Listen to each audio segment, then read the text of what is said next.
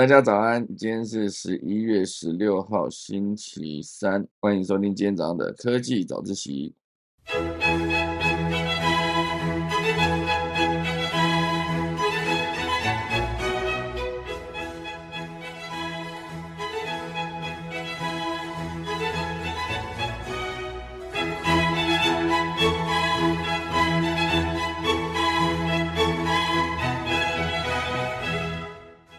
好的，今天科技早自习要跟大家分享的内容呢，就是我们的巴菲特。巴菲特呢，这一次哈被人家说之前不买则已，这次一买就买非常多，就是他就花了千亿买了台积电的股票。那这一段呢，同步也会跟大家聊到，就是台积电啊，现阶段在他们的厂房内呢，有任何的新技术，好非常多。等一下来跟大家讲一讲，就是那个高科技产业领域呢。台积电到底是如何做到一个就是领先的地位？那第二大段会跟大家聊到，就是 Google 啊，Google 现阶段呢被用户踢爆说，它持续不断的追踪所有用户的定位，哦，就算我把定位功能关掉，一样遭到 Google 的追踪，哦，所以最后呢，就是 Google 就付了一百二十一亿美金来跟四十周的用户和解。好，等下来跟大家分享这则消息。最后一段呢，会跟大家聊到，因为现在世世足赛将近，好，所以大家会跟大家聊，就是有德国的足球专家来看，为什么中国组不出一个世界顶尖足球队呢？十三亿人口，也让我们钟声过，开始进入今天的科技早起喽。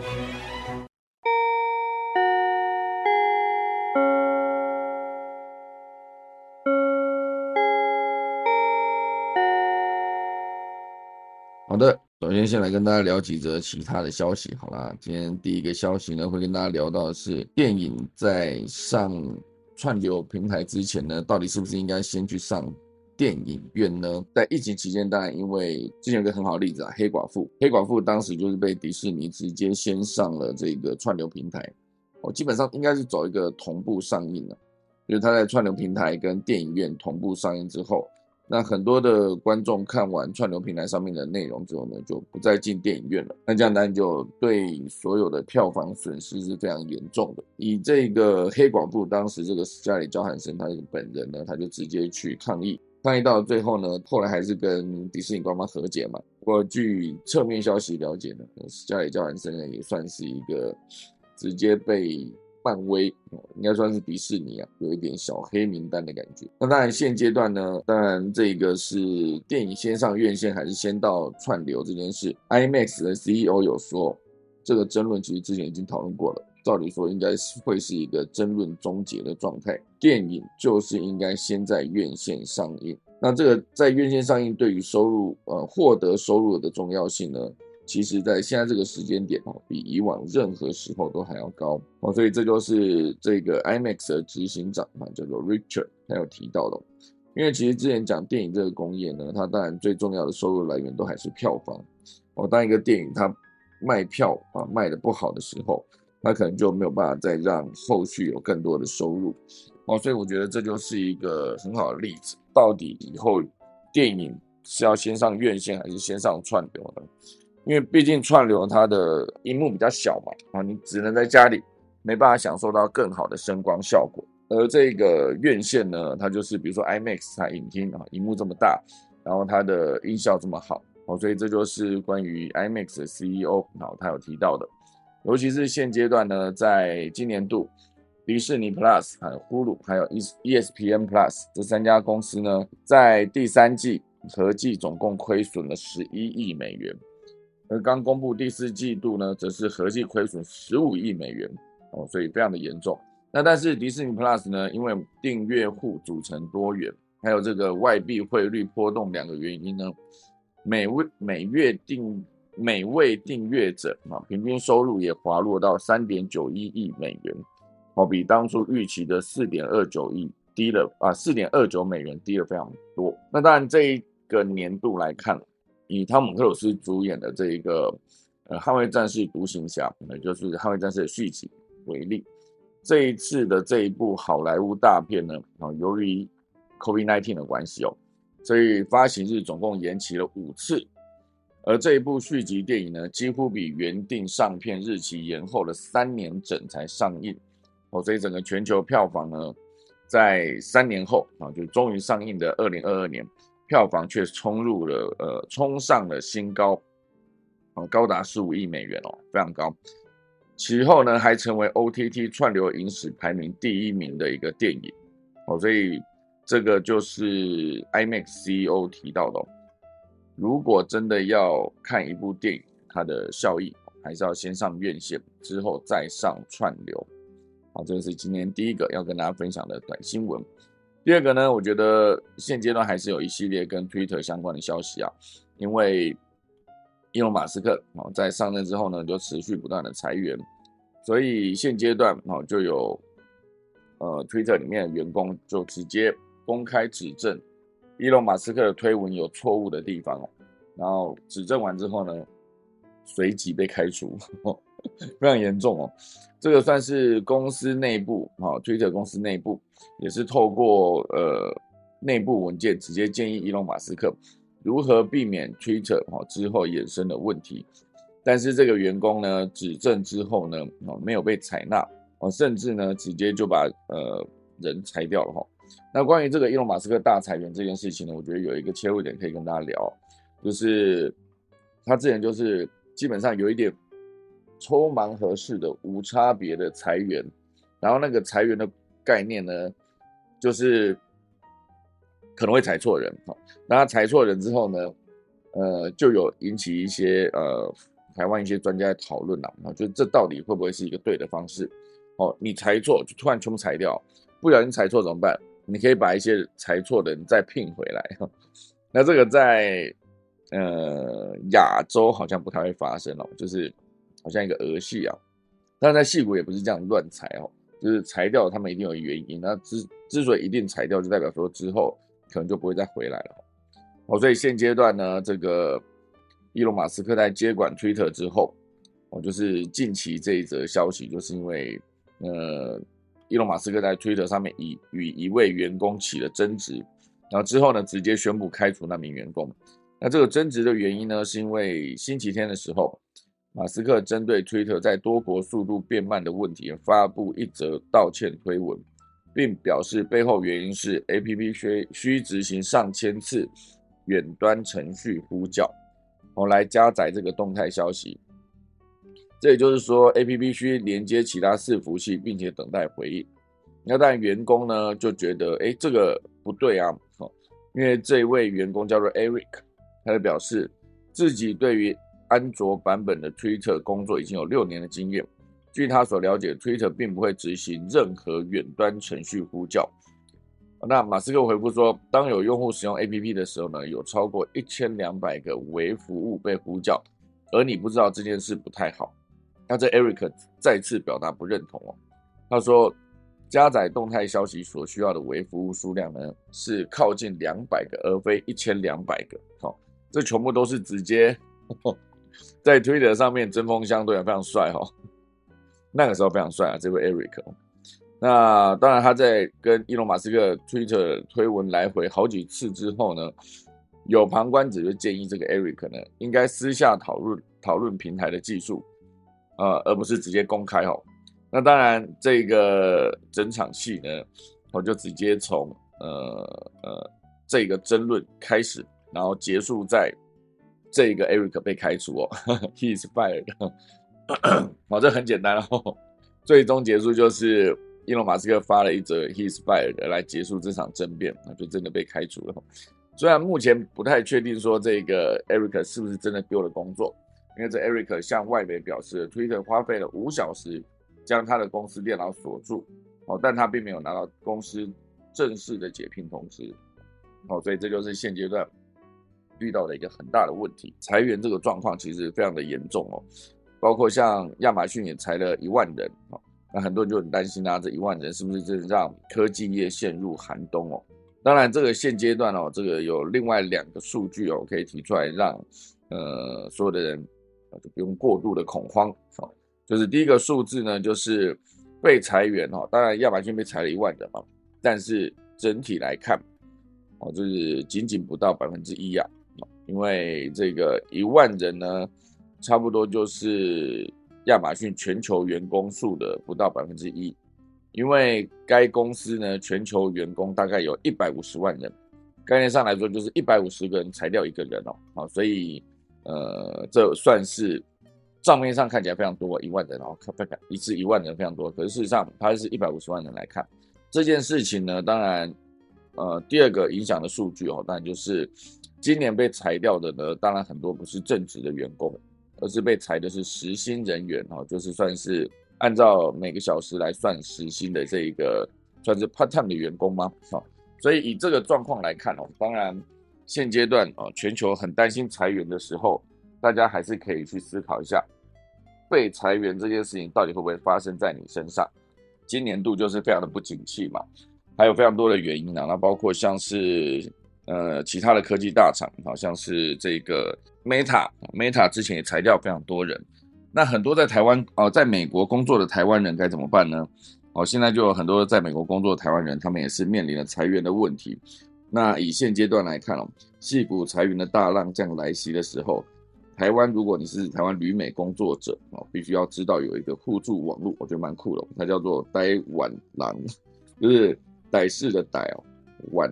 呃夜晚的晚，郎就是郎有情妹有意，好，郎郎 有情妹无意那个郎。没有别的说法讲“狼”这个字吗？哎，就是一个少年郎的那个狼。好，反正总之这个叫做“歹晚狼”哈，内推互助网络，这其实就是可以让很多在美国突然变突然间面临被裁员的这个窘境的时候的台湾人呢，可以快速的找到工作啊，希望可以在六十天内快速找到新工作。哦，当然这件事情呢，就是。对于很多的在美国工作的台湾人来说，哦，算是一个很有帮助的一件事，互助嘛。哦，当然很多之前大家听到说，在某一个地方哈，比如说从上海工作回来的朋友啊，或者是在美国工作回来的朋友，往往都会提到说，真的是在上海被骗，大概都是其他台湾人在骗你啊，在美国被骗啊，他们遇到的也是在美在美国的台湾人，就是被骗哦。所以很多时候就是不懂为什么你看韩国人出国就是团结，为什么我周遭的朋友至少四个哦都有遇到这个问题哦？那这件事情哦，就当然在现阶段面临美国的工作者被裁员的时候，还是可以去思考一下，就是真的可以透过这个方式哦来找到下一份工作啊，那也是非常不错的事情。好，那当然呃还有一则消息哦，我觉得也可以跟大家聊一下红海。啊，红海的电动车哦，它现阶段这个 Model T 呢，就是在巴厘岛 G20 的高峰会场拍拍照，非常酷哦。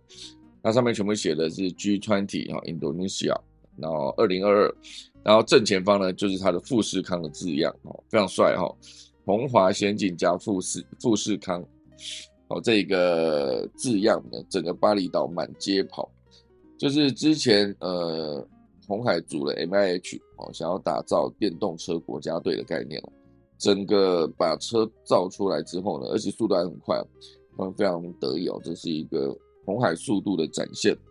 之前推出了很多，包括 Model T 哈、Model B 哈，非常多，还有它的皮卡等等哦，这是 Model V 啊，这个皮卡。那 Model T 当然就是它的这一个公车啊，所以这红海的。电动巴士 Model T 呢，从十一号开始，已经在 G20 啊，就是二十国高峰会的地点，呃，巴厘岛，就是在上面奔驰了，接送来自来自世界各地的 G20 以及旗下多项系列活动的代表团，还有商业领袖，还有企业家以及新闻媒体。这可能是 Model T 的第一次出国比赛，实际在国外的道路上面奔驰哦。而且这一次是在这个聚集各国政商眼光的 G20 的会场，是一个难得的曝光机会。我一次就可以直接接触到这个二十国的外国的观众，应该说外国的算是顶尖的参与与会人员哦。哦，所以真的是一个难得的曝光机会。如果说这一次的这个表现，让大家做起来要舒适哦，然后体验非常好的话。就算是一个非常好的行销，就是提高知名度之外，同时间还可以直接让呃这些顾客做一个体验，真的去搭乘他的 Model T。那当然，根据印尼最大的媒体报道，哦，这个为了提供 G20 高峰会与会人士的交通运输，这个主办国印尼呢，当然就安排了三三十辆的电动巴士，在固定的路段接驳，其中呢有一部分就是红海的这个 Model T。当然，现阶段看得到，就是这个 Model T 是由印尼的能源业巨擘，哦，这个叫呃 Indica。Indica Energy 哦，旗下这一个事业体呢，直接从台湾整车进口的 Model T 哦，当然外面还是有贴上了这一个 Indonesia 哈二零二二 G20 这个字样，当然上方呢就是有红海的这个 MIH 整个组成这个车子的 logo 啊，还有富士康等字样哦。蛮好看的这辆车哦，因为其实当初一开始在看的时候，觉得哎，这车设计的方方正正的，然后动力表现也不俗，所以现阶段的这个字样哈，富士康的字字样呢，就在巴厘岛满街跑，哦，这件事情真的蛮帅的，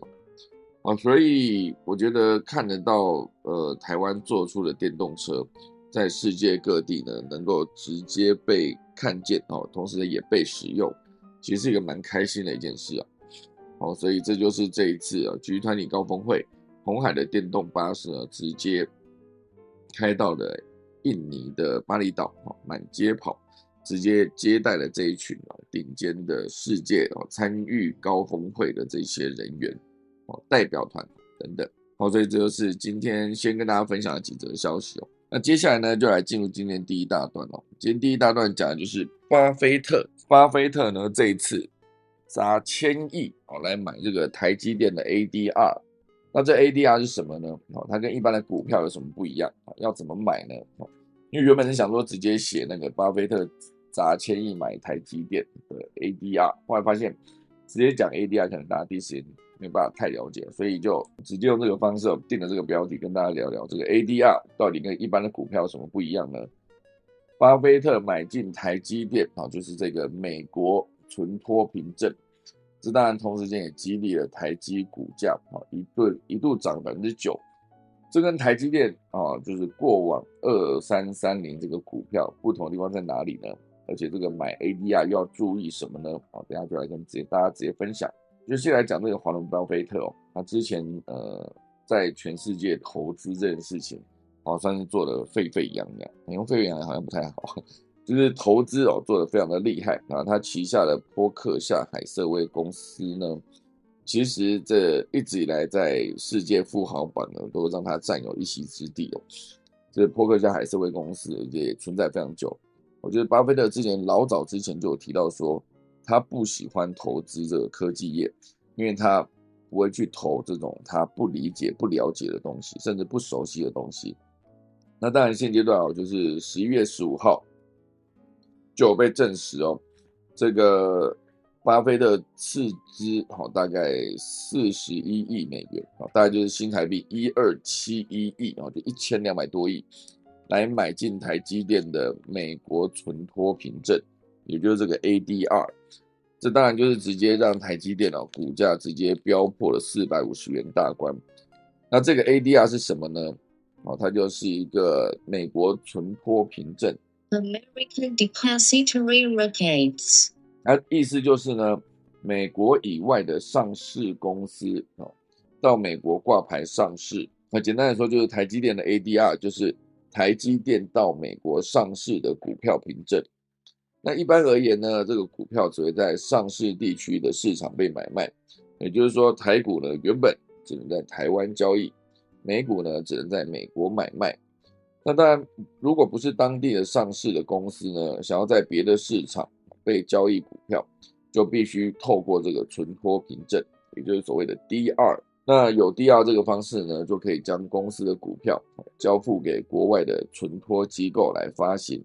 而这发行呢，会以当地的币值计价啊，这个股票凭证，那你就可以直接出售给海外的投资人。好，所以依照不同的发行地，哈，这些 DR 都会有不同的名称。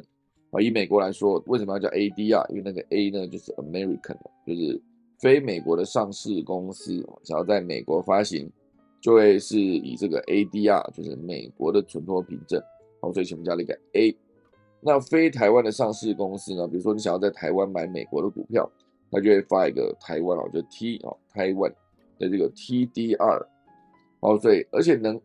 能在两个以上的股票市场交易呢，就称为全球存托凭证。哦，就是一个 G 啊，就是这个 global 哦，所以差别大概就是这样的，从 ADR 到 TDR 到刚才提的 GDR 就是全球存托凭证。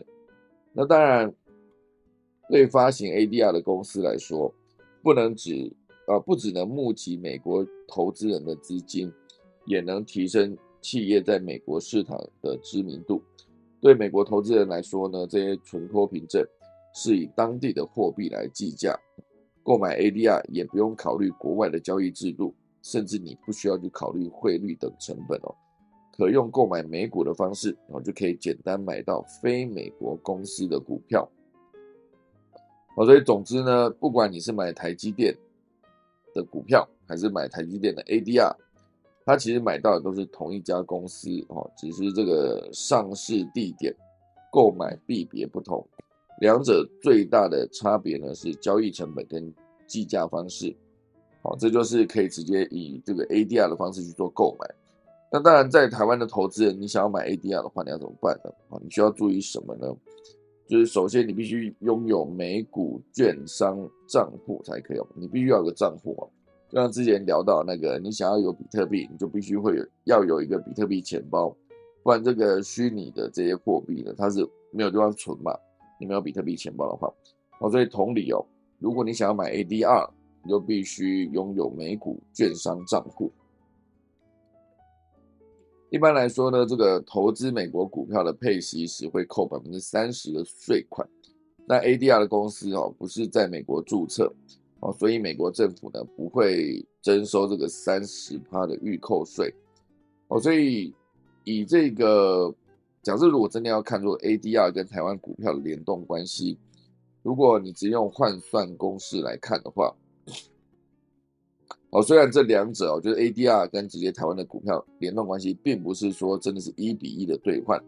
而且你要查的话，你也必须先查询这个换股比例，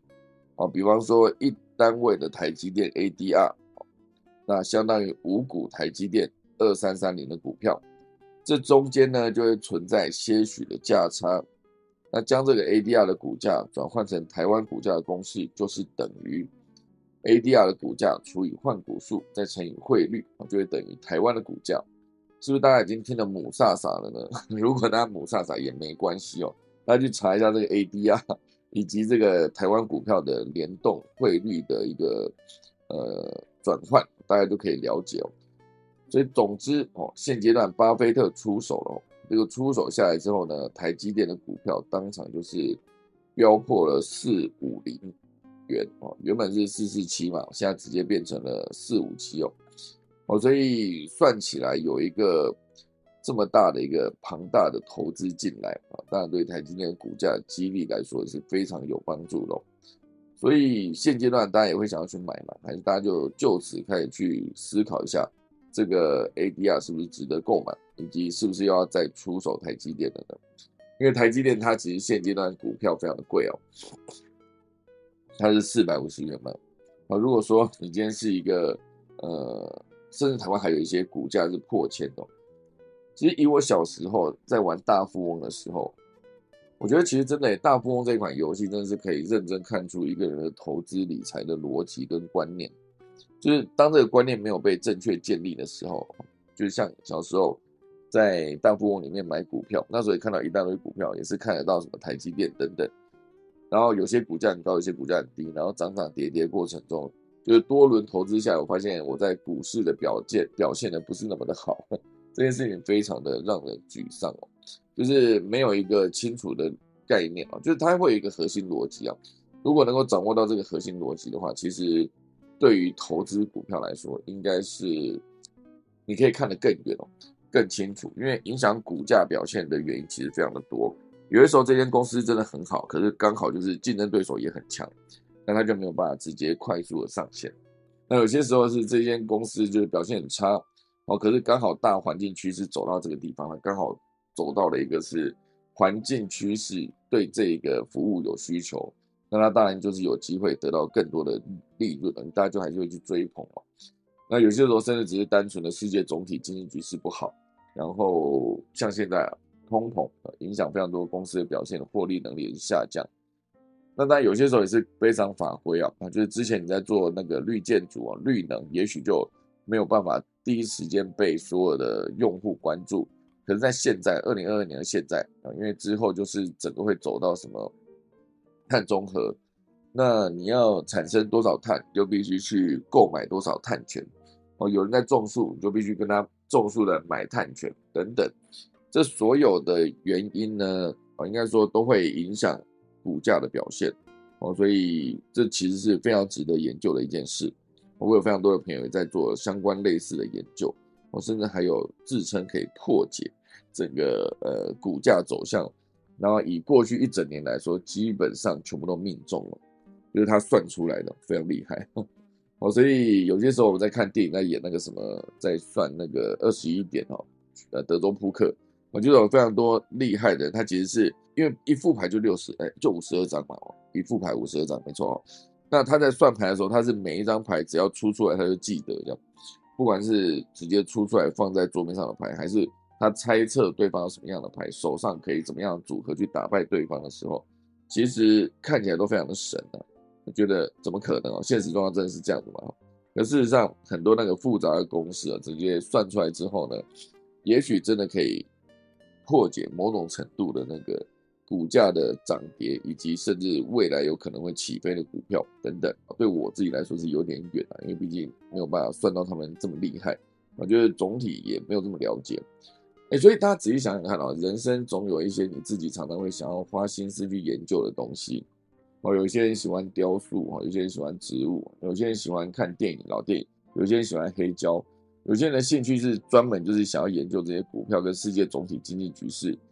那一样是兴趣哦，就是不同的兴趣可以带来不同的结果嘛。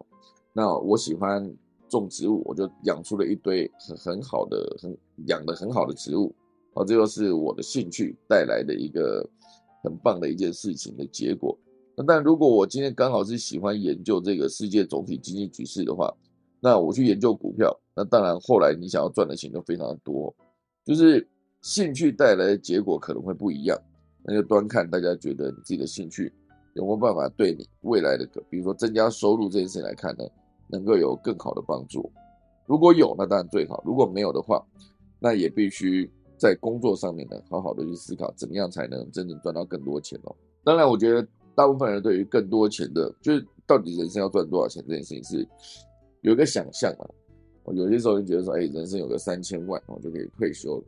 那之前我在二零一三年出来创业的时候，就想说，人生至少有个一亿吧，一亿两亿啊，不为过嘛，对不对？那现在物价涨成这个样子，一亿两亿，然后你的房子，然后呃，这个呃也没有什么房贷车贷的问题，然后因为有在做投资，有各式各样的被动收入，然后你每个月呢，假设可以有一个十几二十万的收入啊，其实。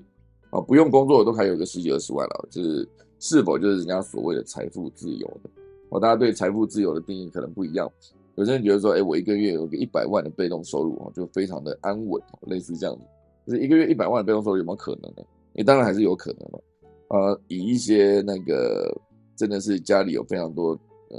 买了非常多的店面哈，有非常多的房子，非常多的土地，哦，类似这样子。前一代的人打拼下来，给给这一代的人直接接手的时候。手头上的资产就这么多，你光收租金可能就每个月就是好几百万了，那只是租金而已。哦，所以当然我讲的并不是这样子的，这些曾经是人生胜利组，因为这些人生胜利组它其实非常简单哦，它其实就是收租金就好了嘛。那当然以白手起家来看，如果真的白手起家可以做到这个样子的话，那当然就非常厉害哦。可是这也是我努力的目标了。人生如果可以有一个这个。这个被动收入哦，达到呃几十万哦，完全不工作也有收入哦，那不是很棒吗？好，所以我们来看一下现在这个 r i c h a r d 没有提到哈，Vivian 提的孙小美哈，没错，就是大富翁四最经典的大富翁啊，里面有什么阿土伯，还有什么约翰乔啊，还有一个金太郎吗？还有一个什么呃一个小 baby 在地上爬的那个，忘记了哈。好，那个 CK 有提到，值得一提，八骏是一家保险公司，他们投资理念非常重视企业的现金流以及交易的价格。八骏，好，对，刚刚 Winnie 提到了，是那个在地上爬的是金贝贝，哈，没错。好，那这就是今天关于台积电相关的消息啊。但我这边原本要提到，就是台积电相关消息还有另外一则，就是我们的护国神山现阶段到底有什么新的呃科技创新的亮点？哦，当然本身他们的先进制程就是科技领域非常厉害的一个存在。当然现阶段哦，台积电的工程师呢，现阶段当然也要。除了操作软体之外呢，也要开始做这个创新的研发哦。所以，呃，台积电现阶段他们的设备工程师哦，就直接在台积设备博览会，直接把这些设备工程呢，直接做一个展览哦，就可以看到哦，原来台积电的工程师除了在顾好自己的机台、写好自己的程式之外，也让他们的设备呢，经过这些呃优化啊，直接做出更厉害的一些，比如说机器人。哦，就是，呃，有一些自动机械手臂跟这些运送车啊，都是可以直接在系统整合好的方式，快速让它运作。另外还有一块就是这个十颗设备的电浆全自动清洁，以及 AI 影像辨识机器人，非常厉害啊！这个十颗大家知道，月食的十哦，颗就是呃深刻的刻那个字，十颗，因为。现阶段那些晶片哦，因为它已经小到一个程度的，哎，纳米哦，它不是开玩笑的，肉眼都看不见哦。你要在那个纳米的一个小小的一片的空间上面啊去把你的晶片电路直接做上去哦，那已经不是真的让它，比如说你就用用一条线一条线把它摆上去，不是这个样子。它其实概念上来说，应该是直接透过。呃，高端的技术啊，直接让这些晶片里面的这些线路长出来哈。之前那个跟我聊晶片如何从无到有做出来的的那一位朋友，他提到的方式是长出来哈，用“长”这个字哦，很难理解，对不对？好，总之呢，这就是今天第一大段关于这个台积电相关的消息哦。那第二大段呢，会跟大家聊到就是 Google 啊，Google 现阶段呢，哦，就是。它有一个定位追踪，好，定位追踪，因为 Google 的任何一只手机呢，就是其实你在道路上移动的过程中呢，你可以看到那个路况，路况就是背上每一只安卓手机哦，它在移动的过程中，然后再整合自己手机的陀螺仪，然后那一个设备啊，就会可以被记录为在某一个路段上面移动。那移动的过程中，当然，如果你是走路啊，你的晃动是那个样子哦，就是幅度一步一步的幅度。然后，如果你是骑车呢，骑车的那个晃动幅度也不一样，那个速度一定比步行还要快。那如果说你今天是骑机车跟脚踏车，其实也不一样，脚踏车需要踩嘛，它一样会有更多的晃动，机车只是不是。那如果说你今天是在这个高速公路的定位点上面，持续快速以百百公里以上的时速移动，它就可以定义你是开车在高速公路上面行驶。哦，所以透过定位点 GPS 加上你的陀螺仪去感测你这个手机的晃动幅度，它就可以知道说你现在到底是在哪一条路上面哦，以什么样的方式移动哦，这非常恐怖哦。那当然定位这件事情呢，你也可以直接把它关闭了，因为有些时候对我来说，你在使用地图的时候，你到了一个陌生的城市，第一你得先确定在哪里哦，所以你一定要先打开定位，就跟说哦，原来我现在在地图的这个地方。然后你在移动的过程中，它也会有一个方向性嘛，你就知道，你就会知道说，哦，我想要走去哪边呢？有没有走错路，还是走到反方向？当然，这个定位呢，现阶段很多的用户啊，就是直接在使用完毕之后就直接关闭它的定位，也许是不想直接让 Google 的去知道说你到底移动到哪里哦。因为这个移动到哪里这件事情，当然我觉得现在很多人会对于这个网络的使用会觉得，哎，你没差，反正我是小人物啊，没人在乎我这样。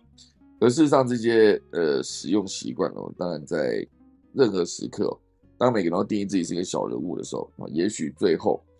呃，就是因为这个原因哦，会对你造成一些损失哦。至于怎么损失呢？其实没办法判断，有很多种方式都可以让你因为这一些呃不在乎这些小细节而得到一些损失哦。哦，所以当然以这一次来说，Google 就是同意支付三点九二亿美元。与美国四十个州哦一起具里程碑意义展开的隐私案达成和解。因为美国这四十个州呢，就指控 Google 误导用户，让他们相信这个设备上的定位追踪已经被关闭了。事实上没有，这就是法新社报道啊，俄勒冈州的这个检察长叫做罗布啊罗森布鲁姆发布了一个声明，就表示。这是美国史上当局达成最大多州隐私和解协议，啊，四十个州啊，哦，这是因为 Google 在定位追踪时呢，就是有表示他们需要对顾客更加透明，就是你以为消费者以为自己已经关闭了，事实上没有，因为 Google 还是想秘密记录他们的行动，并将这些资讯呢提供给广告商。在我身边已经有越来越多的就是。刚聊到什么东西，马上出现在你的这个广告墙上面，就是语音啊，它在收集你的语音嘛，这不知道关什么哈。那当然以这个行动资讯来说，就是我的定位，这个定位呢一样哦会被 Google 秘密记录。现阶段就是这么多的这么多个州哦，同时对这件事情基本上是提出了诉讼。那当然最终那个 Google 就是直接表示哦，接下来会。先赔款哦，赔了这一堆三点九二亿之后呢，也会在用户使用说明之的的内容里面提出更完整的一个说明哦。因为如果他还是偷偷在记录你的行踪，他就必须让你知道。所以这些美国现阶段不管是共和党还是民主党的议员呢，对于国家应该针对网络隐私定定各种规范，其实严格说起来是很分歧的。因为是科技公司大力游说啊等等，那这个在欧洲就不一样哦。欧洲算是跟美国形成一个鲜明的对比，因为比如说像二零一八年以来呢，美国的科技巨头在欧洲面临隐私方面的严格规定，Google 跟亚马逊哦等等公司都在违规之后遭到这个巨额的罚款，非常高。哦，这个是 Google 相关的消息。我觉得这件事情不知道大家听完后觉得怎么样，因为你在使用网络。然后你也在使用网络背后的服务，比如说 GPS 定位等等。当你在移动的过程中，其实你的资讯都被记录下来，而你却没感觉，这其实蛮恐怖的哈。好，讲到 Google，其实这边快速再跟大家聊一下这个 KKday 哦。KKday 它就是一个呃有一个预定系统，就是你看到 KKday 算是一个做旅游相关嘛。那你在看完旅游行程之后，你下一个你很想去，可是去的时候你要解决一个住的问题、吃的问题，对吧？那你就必须先确定一下哪里订饭店。好，所以现在 KKday 旗下就有一个他自己的呃 Ruzio 啊这一个预定管理系统。现阶段呢，他就是宣布跟 Google 观光景点完成串接。接下来呢，你可以直接在呃系统的后台设定，就可以将景点的售票链接呢直接显示在 Google 搜寻中，而且不需要再投放广告。所以当你今天直接在 Google 地图上面看到某个景点很想去。直接连接下去，你就可以直接在 KKday 旗下，哦，就是的订房网站，直接把这个房间给它定下来。这算是一个 KKday 跟之前的客路啊，就是 Klook 先后宣布串接 Google 的观光景点。那对于旅游业者来说呢，这是一个非常重要的一步啊，就是让更多的用户或是这些民众们呢，可以用更快的方式完成房间的定位。以及这个观光景点的搜寻，你可以快速的透过这个景点，然后搜寻完之后呢，快速的完成订房。那如果说这个订房这件事情可以再整合订机票，因为其实大部分来说，你到任何地方都是机加酒先搞定嘛，剩下行程就是到当地再说。哦，所以这算是 KKday 呢已经跟 Google 的地图啊景点直接整合，接下来会让用户有更方便的体验。好，这就是今天第二大段。第三大段呢，我觉得跟大家聊一聊这则足球的消息，因为毕竟世界杯足球赛也快到了。今天十六号，五天后，哇塞，五天后世界杯足球赛就要开踢嘞！而且这一次呢，毕竟在卡达举办嘛，那不确定现在卡达现在几点哦？卡达几点就意味着接下来如果我们要看世界杯足球赛的转播，会差几个小时哦。你这样讲讲，好像又差不多应该要去订这个中华电信 MOD 了，就是可以直接订个那个世足期间的两个月足球赛看完，其实我也没有在看 MOD 了，我就而且。世界杯足球赛的在 MOD 上面转播其实非常棒哦，它的画质非常的清晰啊，而且艾尔达在转播足球的时候算是非常的专业，它里面的球评跟播报员哦全部都是非常的专业。好，所以这一次呢，差不多又可以再继续预定。但这则新闻是跟大家聊到说，中国明明就有十三亿人口，到底为什么组不出一个顶尖的足球队呢？哦，就是如果说一个国家的竞争力是以人口来算的话，中国明明这么多人哦，那到底为什么没办法？因为像欧洲有些国家其实人口也不多啊，甚至比台湾都还要少。为什么我们组不出这个像样的足球队啊？为什么中国也组不出呢？因为呃，这个摘要里面有提到，习近平其实非常重视中国的足球发展。二零一五年也提出了国家级的目标，就是十五年后，二零三零年。要让中国国家队成为亚洲的一流球队，在二零五零年呢成为世界强队哦。你看看，二零一五年提出这个方案哦，就是在二零三零年先喊一个十五年，要在亚洲哦成为一流球队，然后再过二十年，也就是三十五年啊。他喊的计划是三十五年要让这个中国足球变成世界强队。哦，这让我回想起之前。我们的曾经台湾也有一位总统，就提出说要把几位小朋友送到巴西哦，然后几年内要踢进世界杯哦，啊，几年内那个几年不是一个什么几十年的，不是哦，就很短的时间内。我觉得那个消息有点荒谬了哈，因为那个时候是二零零二年的韩国、日本共同举办的世界杯足球赛，我就提出这件事哈，所以中国足球发展是有被摆在核心项目中的。那当然，第二呢，就是中国足球之所以起不来，是因为中国之前有一胎化的政策，就使得家长呢替孩子安排大量的课业，因为你只有一胎嘛，你当然希望他就是念好书、出人头地哦。那如果说你今天是要把自己的功课顾好啊，而且又一胎化嘛，那又要符合父母的期待嘛，所以就更容易培养出所谓自私自利的精神，所以导致团队合作意识相对薄弱。这一胎化政策，你看一个一个政策会影响那么大那第三个摘要里面提到，就是德国教练指出，亚洲的文化是害怕犯错，那与其犯错呢，不如不做哦。因此球员呢根本不想碰到球，拼命要把球传给队上的外国人，真的假的？这是德国教练提出来的哈。哇塞，我害怕犯错，那那那你不要传给我，不要不要不要不要，先不要先不要，球都不要传过来这样。就是如果你队上有个外国人的话，就哎传给他传给他，哎那里有个外国人看起来比较厉害，大家把球传给他，他去踢他去踢这样，要传给我这样，这是真的吗？总之这是德国的足球教练我在中国执教过后啊得到的一些心得。好，那当然这件事情呢，就是呃德国这这里这个主角就是伊萨克哦，就是这个德国知名的足球教练。他在德国足球协会的青年部门哦，也在呃工作了非常久。现阶段呢是担任中国足协的教练员培训负责人。哦，那他对于中国球员的观察非常的透彻哦，他觉得觉得中国国家队中有些球员呢只能单方面传球，他也不了解队友的跑位啊，对空间、时间跟传球位置没有概念哦，所以在整场上的整体局势来看是影响非常大的。那目前为止呢，中国要实现世界强国的这个这条路上呢，有非常漫长路要走。因为现阶段它在世界排名是第七十九位，而且只有二零零二年入围过世界杯啊，本届世足赛他们又没有获得参赛资资格。所以整体来说，中国一胎化政策，很多的球员呢，本毕竟毕竟本身也是学生了，学校功课太重的情况下呢，踢球哪有时间哦？哦，所以以这个理论来看，一个国家十三亿，你要找到十一个天才球员组一个优秀球队，感觉应该很简单吧？啊，但是事实没有那么简单哦。中国不缺钱，也不缺基础设施，他们的球球场也是非常好的，却没有足球优秀的运动员。哦，区区只有几千人，一个十三亿国家，足球相对比较优秀运动员大概只有几千个人哦。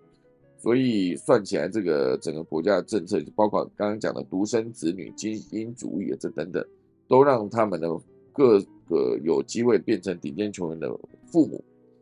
不愿意让这些球员去踢球啊，直接就是让他变成一个读书的机器。那最终也提到这个团队合作与害怕犯错这件事，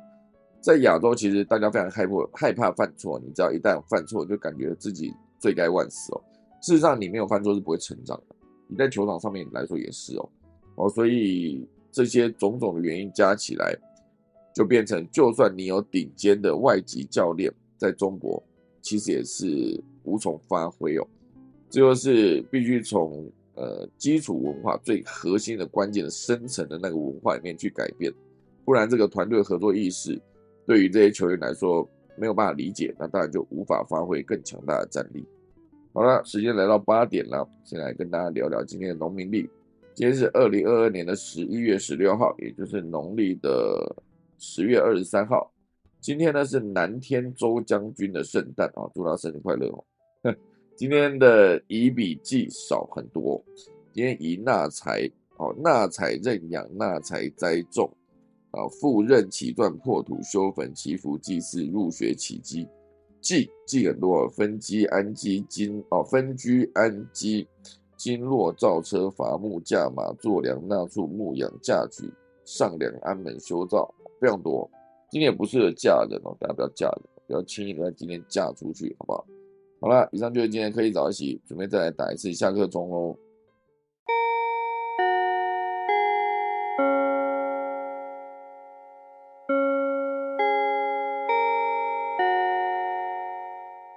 好的，今天就谢谢大家啦。那我们的 r a n g e 上面刚才有人提到，现在是应该是现在应该就已经是卡达的三点，啊，所以差五个小时，比我们晚五个小时。然后有一位这个 Future 他提到，It's not an issue about those three persons only, it's a team。我觉得最多还是要回到这个球员在球场上的意识啊，你真的可以了解这个球场。其实我觉得这个概念有点接近是台湾其实两千三百万人哦，在全世界人口也是排五十几哦。但是台湾的棒球其实算是相对比较厉害的，这其实就跟整个当初曾经受过日本的棒球教育文化其实有关哦。这些一代代的教练这样传下来，其实对于台湾的这些棒球技术还是很有帮助。好啦，以上就是今天的可以早一起啊，我再打一次下课钟，就真的准备要跟大家说再见喽。